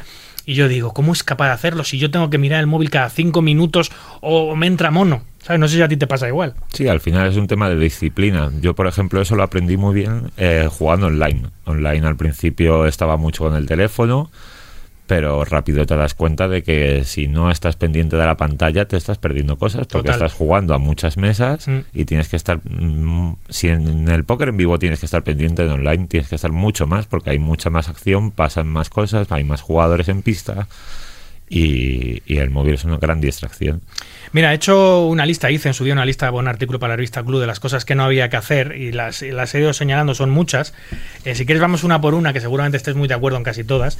Eh, la primera, y la fundamental, es no faltarle el respeto a los demás, ¿no? Generar un buen clima. Sí, Eso estamos de acuerdo. Eso es muy importante, ya sea para con los jugadores o para con los trabajadores del casino. Todos somos personas, todos merecemos un mínimo de respeto y creo que eso es algo fundamental en la mesa. Luego, no discutir nunca con el director de torneo. El director de torneo es el juez máximo y final de un, direct- de, de un torneo. Si te dice que esa norma es así, hay que acatarla. Que a veces los directores de torneo se pueden equivocar y cometen un error, puede ser. Pero hay que intentar respetar la normativa lo máximo posible, porque yo he visto verdaderos líos con gente discutiendo con los directores, paralizando mesas, pidiendo hojas de reclamaciones. Esto no puede ser, ¿no? No, claro, porque al final esto es como cuando tú vas a casa de alguien y te dice, pues aquí en esta casa hacemos esto así. Pues tienes que acatar sus normas porque es su casa, pues con los directores de torneo pasa exactamente igual. Y es que encima los jugadores, y eso, eso eh, somos culpables todos, no nos importa nada la normativa. Tú los, los jugadores no se saben la TDA, no se la saben. No. Absolutamente ninguno. Eh, todos se fían por lo que los crupieres o los directores de torneo, pero deberíamos ser conocedores de la TDA para evitar estos problemas. Oye, yo ya sé que la norma es así, no lo voy a cometer. Yo ya sé tal, no voy a poner una situación complicada al director ni le voy a tal, porque yo ya sé que así, pero el jugador no sabe la normativa. Juega porque le interesa, pero es perezoso y no estudia y no se, no se mira las normas. Quizás en parte pueda ser porque no hay tampoco un criterio unificado. Entonces, al no haber un criterio unificado, creo que hemos tendido a ser eh, más vagos en ese sentido, pues diciendo, bueno, pues ya cuando vaya a cierto casino, allí me enteraré de qué normas hay y, y funcionamos culpa de los así. casinos por no por no seguir todos una normativa unificada es cierto que en algunas cosas cada uno hace lo que le dé la gana Sí, pero- todos tenemos nuestra parte de culpa. luego eh, también puse eh, no levantarse continuamente de la mesa es decir em, por supuesto, en los momentos críticos del torneo, las burbujas, etcétera, no se puede, pero, pero no seas el policía de stacks. que Hay algunos jugadores que se levantan para ver los stacks de las cuatro mesas que quedan, eh, interrumpiendo la acción en su mesa, eh, luego generando problemas porque le repante la carta y no puede participar de ese bote porque estaba de pie. Oye, chico, céntrate en la tuya, no te levantes de la mesa. Sí, eso pasa mucho, sobre todo con los jugadores más novatos. En torneos grandes se ve que la gente se pone de pie, quieren ver el, el que hay en el mano a mano, en la mesa de al lado, para ver si cobran o no.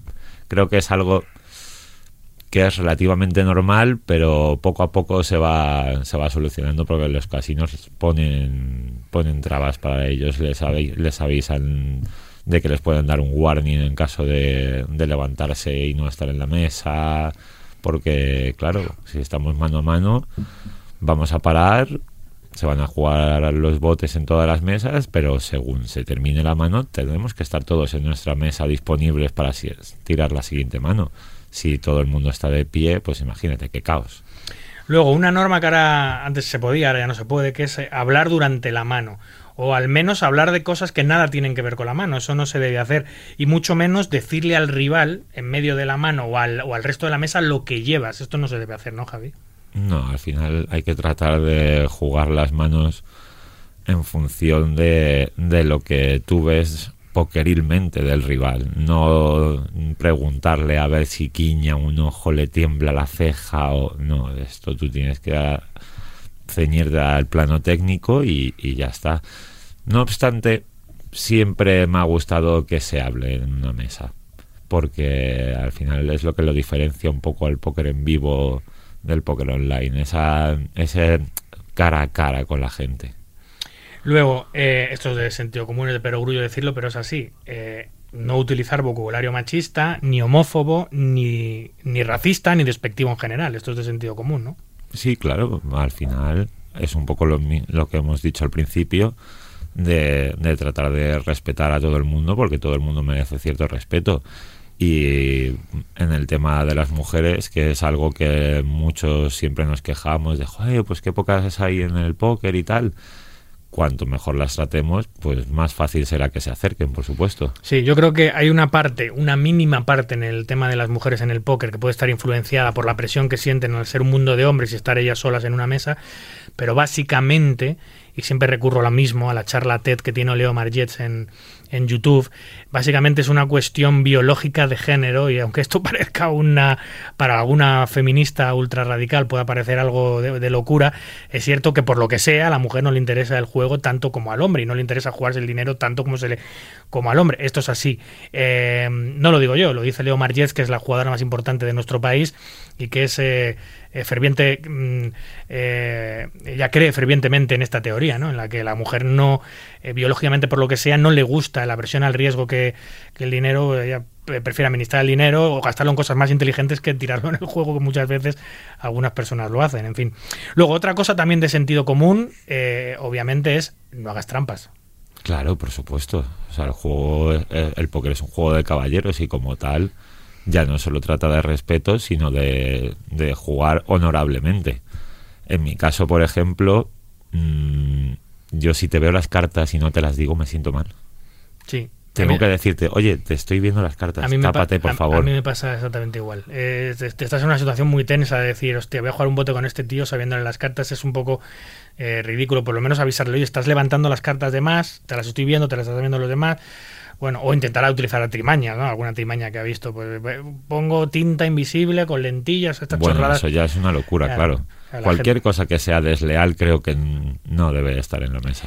Bueno, luego otra cosa que hacen muchos jugadores, que lo hacen mal y pierden mucho edge eh, en, en sus winnings, obviamente, es no emborracharse en una mesa de póker. Yo puedo entender que en una partida en particular puedas tomarte una copa, puedas necesitar incluso una cervecita o dos para desinhibirte y jugar un poquito más abierto. Puedo entenderlo, pero llega un momento en el que te pasas de rosca y todo eso se pierde. Esa desinhibición que te puede causar una o dos cervecitas para soltar un poco más el brazo acaba siendo un despilfarro absoluto y un sinsentido total. No te emborraches en una mesa, colega. Eh, no te humilles a ti mismo en una mesa, no hagas el ridículo. Sí, desde luego. Para mí, por ejemplo, el tema del alcohol es algo que es cero alcohol en la mesa desde siempre. Eh, cierto que cuando en los primeros años empezaba a jugar en vivo, había algunas veces que me tomaba una cervecita pues por quitarme sobre todo la vergüenza a la hora de actuar. Al principio me daba mucha vergüenza hablar delante de los demás y tal. Pero en general creo que es contraproducente para el póker, por supuesto. Luego, respetar tu banca. No juegues eh, límites y niveles que no te puedes permitir porque luego vienen las desgracias. Mm, Claro, si tengo uno, no me puedo jugar uno, ¿verdad? Porque me pelan. Así que tendré que jugarme uno cuando tenga 10 y tenga más opciones de poder volver a jugar. Y ya no es como hace 20 años que nadie sabía nada de control y gestión de banca, no había ni bibliografía sobre eso, ahora todo está todo explicadísimo perfectamente qué te tienes que jugar, en qué nivel, cuándo tienes que subir, cómo tienes que subir. El respeto de banca es fundamental eh, para evitar problemas financieros y para que estés a gusto y, te, y puedas desplegar tu mejor juego. Es decir, te puedas permitir una serie de pérdidas y poder seguir jugando al mismo nivel, con la misma concentración. Eh, eso es fundamental. Es cierto que posiblemente la progresión y el ascenso a límites más altos es un poquito más lenta que gambleando. eh, y, es cierto también que algunos jugadores gambleando han conseguido llegar más rápido arriba, pero no es la vía, ¿no, Javi? No, claro, porque cuando esos jugadores, como tú dices, gamblean, lo que están haciendo es optar a ese pequeño componente de suerte que hay en el póker para dar un salto. mm, es como una especie de atajo, digamos. Al final lo que de verdad te hace subir en el póker es ser constante y, y trabajar sin salirte de, de los límites en los que tú debes de jugar. Siempre juego responsable, sin duda. Oye, eh, no hay que hacer slow roll. ¿Qué es hacer slow roll, Javi? No hay que hacer solo a nadie. Bueno, pues el slow roll es esta situación, por ejemplo, todos hemos visto alguna vez como llegados, por ejemplo, a un bot en el river, dos jugadores pueden ir all-in y uno tarda en enseñar sus cartas para luego enseñar que tiene las nueces, por ejemplo. La mejor jugada posible. Pues esto es el slow roll, cuando tú, por ejemplo, tú eh, tienes una jugada con la que está muy claro el movimiento, ya sea, también puede ser para foldear incluso, hay slow rolls con, con manos que son fold porque no tienes nada y a lo mejor, pues no sé, hay gente que no sé por qué Sí, lo para, hará. para sacar de quicio al rival o lo Puede que sea. ser, por ejemplo, sí, o afán de protagonismo, no lo sé. Sí, o pensar que tiene una mano más fuerte de la que tiene o lo que sea. Pero especialmente el- el que, el que hace pupa es el slow roll, que la, otra, que la otra persona piensa que ya ha ganado porque el otro no las enseña. Y generalmente cuando no enseña las cartas es porque pierdes y estás mirándolas a ver si cambian, pero Sí, pierdes. esto es algo considerado como algo de ba- bastante mala educación. en Sí, la sí, mesa. sí. Y, y- y genera muchos problemas. De hecho, cuando una persona tiene la mejor jugada y no te la enseña hasta el rato, y es como el de película, ¿no? De está muy bien tu escalera, pero yo tengo full. ¿Sabes? Eso, eso no. Luego, otra cosa que a mí me desespera también. Oye, si estás comiendo en la mesa, que en muchos casinos se puede comer en la mesa, límpiate las manos cuando vas a coger las cartas y no las llenes de grasa. Porque yo no quiero tu grasa de tu hamburguesa en mis manos. Esto ocurre también. Sí, pasa mucho habitualmente. Hay partidas que a lo mejor puede que la mesa sea tan buena que no quieres despegarte ni un solo minuto y acabas pidiendo la comida a la mesa. Pero tienes que tener cuidado y ser limpito porque tocas cartas, tocas fichas y, todo tiene que seguir como si tú no estuvieras comiendo. En, la- en esta época de COVID, que los casinos han estado ya abiertos, cuando se volvió al póker, la com- comer en la mesa estaba prohibido por todo tema sanitario, entonces ese problema nos lo hemos ahorrado. Pero ahora hemos vuelto a servir comida en las mesas, todos los casinos ya sirven comida y bebida en las mesas y volvemos a los mismos problemas. Si comes eh, comida, especialmente comidas que se comen con las manos, como las hamburguesas, eh, los perritos, todas esas cosas, límpiate, lleva, lleva gel hidroalcohólico, lleva toallitas, lleva lo que sea, pero no dejes, no dejes tus huellas eh, en, las cartas. Luego, otra cosa, em, no se debe dejar pasar tiempo deliberadamente. Es decir, está la costumbre en las burbujas y en momentos de este tipo en los que los jugadores dejan pasar tiempo a posta para intentar que se elimine otro jugador en otra mesa o, o para sacar de quicio a alguien o, o lo que sea, o porque está enfadado y dice, pues ahora a partir de ahora cada voy me vais a pedir tiempo en todas las manos, porque le habían pedido tiempo antes y se ha enfadado. No, eh, hay que pensar lo justo. De hecho, Javi, no sé si sabes, en el chiribito, en el póker español este que se juega en, baraja española hace tiempo, había una norma que era no se puede pensar. Sí, sí lo sabía, sí. No se puede pensar, es decir, Hay que actuar. a- eh, hay que actuar. 5 segundos, 10 segundos máximo, pum, pum. No puedes estar, tirarte un, un minuto pensando tal. Pues esto es muy importante, ¿no? Eh, estropea las estructuras de los torneos, saca de quizás a los jugadores. Oye, no dejes pasar tiempo deliberadamente si no tienes razón para ello. Sí, eso es, es otra de, es otro de estos comportamientos, pues que lo podemos tratar de desleal eh, para con los demás jugadores. Todos hemos estado cortos en una burbuja, por ejemplo, y hemos pensado, joder, pues a ver si cae alguien por ahí y tal. Pero no tiene mucho sentido el alargar las manos más de lo normal, porque para empezar ninguno sabemos lo que va a pasar. Quizás tú estás alargando una mano y gracias a que has alargado esa mano lo que va a venir después te elimina, por ejemplo. O, o si, por ejemplo, tú eres uno de los que va con muchas fichas en la mesa en el tema que dices tú de la burbuja, a mí me ha ocurrido eso alguna vez y es algo que tilda muchísimo. Otra de las cosas que a mí me tildan un poquito como director de torneos, ordena tus fichas. No tengas un desastre, ordénalas por, por pilas de 20, por colores, por valores. Tenlas ordenaditas y bien visibles para que la labor del croupier sea más sencilla, para que los otros jugadores vean qué stack tienen y sepan más o menos en qué, en qué stack te mueves y, y sobre todo para ti a la hora de apostar lo tengas todo, todo más sencillo, más rápido y la acción se... Porque tú sabes que hay muchos jugadores que son un desastre con esto, lo tienen Sí. todo tirado, todo tal.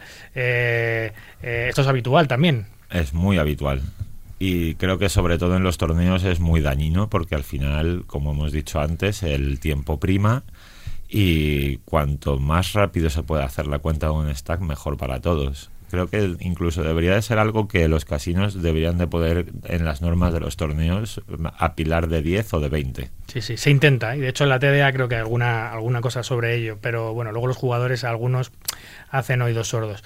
Luego, eh, no nos gustan los profesores en las mesas, ¿a que no? Las clases para el colegio, pero en la mesa tú juegas tu juego y sobre todo, eh, por respeto a los demás, no des clases, no pongas música al que ha perdido y le expliques por qué ha perdido, porque eso no gusta nada, eso es muy mal. Y tampoco enseñes a jugar a los recreacionales eh, o a los jugadores que tienen menos nivel de tú si estás jugando una partida habitualmente, porque lo último que quieres es que aprendan y te superen, ¿no? Sí, quizás eso puede ser algo heredado de las partidas en casa, pues que, quieras que no, cuando estamos con amigos siempre tendemos a comentar, ay, pues has hecho esto, ¿por qué? O yo he hecho esto por esto otro. Pero cuando vamos al casino al final, eh, allí estamos jugando contra desconocidos, no sabemos cómo le puede sentar a la otra persona, por ejemplo, un comentario, con lo cual al final pues lo mejor es centrarse en el juego de uno mismo y en la partida y, y tratar de, de no comentar manos ya sea pues o bien porque alguien se pueda molestar o porque quizás haya alguien que sabe menos que tú y no te interesa que sepa lo mismo que tú o Exacto. incluso puede que haya alguien que sepa más que tú y tú gracias a tus comentarios sin saberlo puedes hacerlo obvio a ti en el fondo te interesa que esa persona siga manteniendo esa duda de si eres bueno o no eres bueno. Totalmente. Otra de las cosas que estoy seguro que a ti te saca de quicio totalmente, como jugador profesional de CAS y de jugador diario, es no hagas hit and run. ¿Qué es hacer hit and run y por qué nos molesta tanto a los jugadores, Javi? Bueno, esto es algo que comúnmente en España decimos que a un jugador le ha salido un bautizo cuando de repente sale corriendo de la mesa. Suele pasar en el CAS más que en los torneos, claro, porque en los torneos no tienes esa posibilidad Mm. de coger tu dinero y, y- y largarte. Eh, lo que significa normalmente es que un jugador puede llegar a una mesa, jugar y levantarse cuando quiera. Hasta ahí eso es todo legal Sí. y todo correcto. Pero eh, para con los demás jugadores está mal visto que tú me ganes mi, mi dinero y te vayas inmediatamente sin darme opción a recuperarlo. Sí. Yo quiero que tú sigas en la mesa, te voy a felicitar, enhorabuena, me has ganado un bote, pero quédate en la mesa que yo pueda volver a jugar contra ti más veces. Es como una norma no escrita, ¿no? Como un respeto a los demás, que si ganas un gran bote o estás teniendo una gran sesión, estírala un poquito por cortesía y luego ya te marchas o por lo menos anuncia la hora que te vas a ir.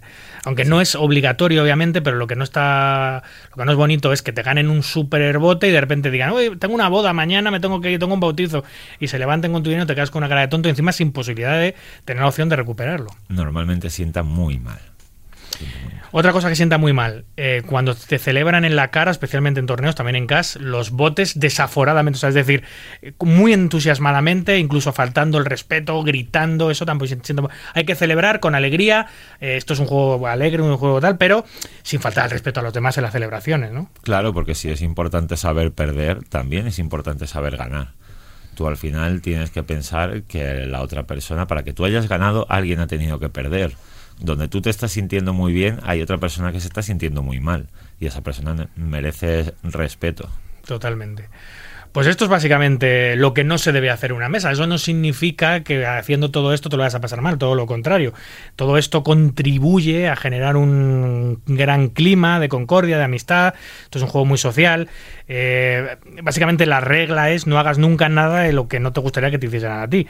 Es, eh, el póker presencial, eh, Javi, tú lo sabes, eh, lo sabemos, es algo que puede ser maravilloso, mágico, un lugar donde interactuar socialmente, conocer gente, disfrutar de tu, de tu y, y hay, que, hay que sacar provecho de esa experiencia y pasárselo bien y no ir a sufrir o a molestar a los demás, ¿no? Claro, el juego es el póker es uno de los juegos más bonitos, por lo menos desde mi punto de vista, que he jugado nunca, ya que te hace es un poco como la vida, te lleva por todas las emociones posibles. Entonces es difícil ge- gestionar todas esas, emo- esas emociones y va a haber muchas veces en las que puedes cometer errores para contigo, para con la mesa, por educación, por respeto a los demás. Si todos tenemos esto claro, yo creo que al final vamos a pasar un rato mucho más divertido, mucho más ameno en las mesas, que es de lo que se trata, y va a ser un win-win para todos. Así es. Eh, pues ha sido un placer, Javi, hablar contigo de la etiqueta, de las cosas que, sobre todo que no se deben hacer, las que se deben hacer, obviamente son las opuestas y sobre todo son de sentido común, hay que saber comportarse y disfrutar de la experiencia. Eh, ¿Qué planes tienes? ¿Vas a hacer alguna cosita? ¿Vas a jugar algo? ¿Vas a ir a Estados Unidos a jugar a la World Series? ¿Vas a quedarte en España? ¿Qué intención tienes? ¿Cuáles son tus planes a medio y largo plazo? Bueno, pues de momento a corto y medio plazo seguiré jugando en el Casino de Gran Vía, que estoy jugando habitualmente allí las partidas de CAS y los torneos. Mm, durante el verano probablemente juegue por Europa, iremos a República Checa, también puede que a Eslovaquia y no sé si algún sitio más. Y una vez acabe el año veremos qué es lo que te trae el siguiente. Puede que haya algún viaje a Estados Unidos, sí. Qué bonito es la vida del jugador profesional. Es muy dura, pero Sí, es también es. apasionante y muy bonita. Javier Fernández de Landa, Javi Landa, Lord Pipa, en redes sociales. Ha sido un placer tenerte por primera vez en el programa. Espero que no sea la última, amigo. Para mí también, yo también lo espero. Muy a gusto aquí en Radio Marca. Un abrazo. Gracias, otro.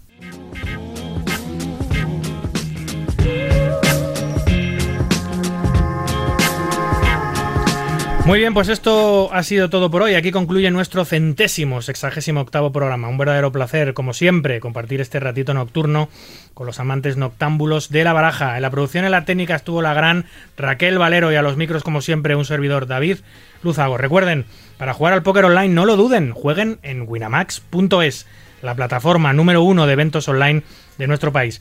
Cuídense mucho, cuiden de los suyos y continúen, por favor, ahora más que nunca, respetando las indicaciones sanitarias. No a la invasión, no a la guerra. Hasta el próximo domingo, amigos. Adiós.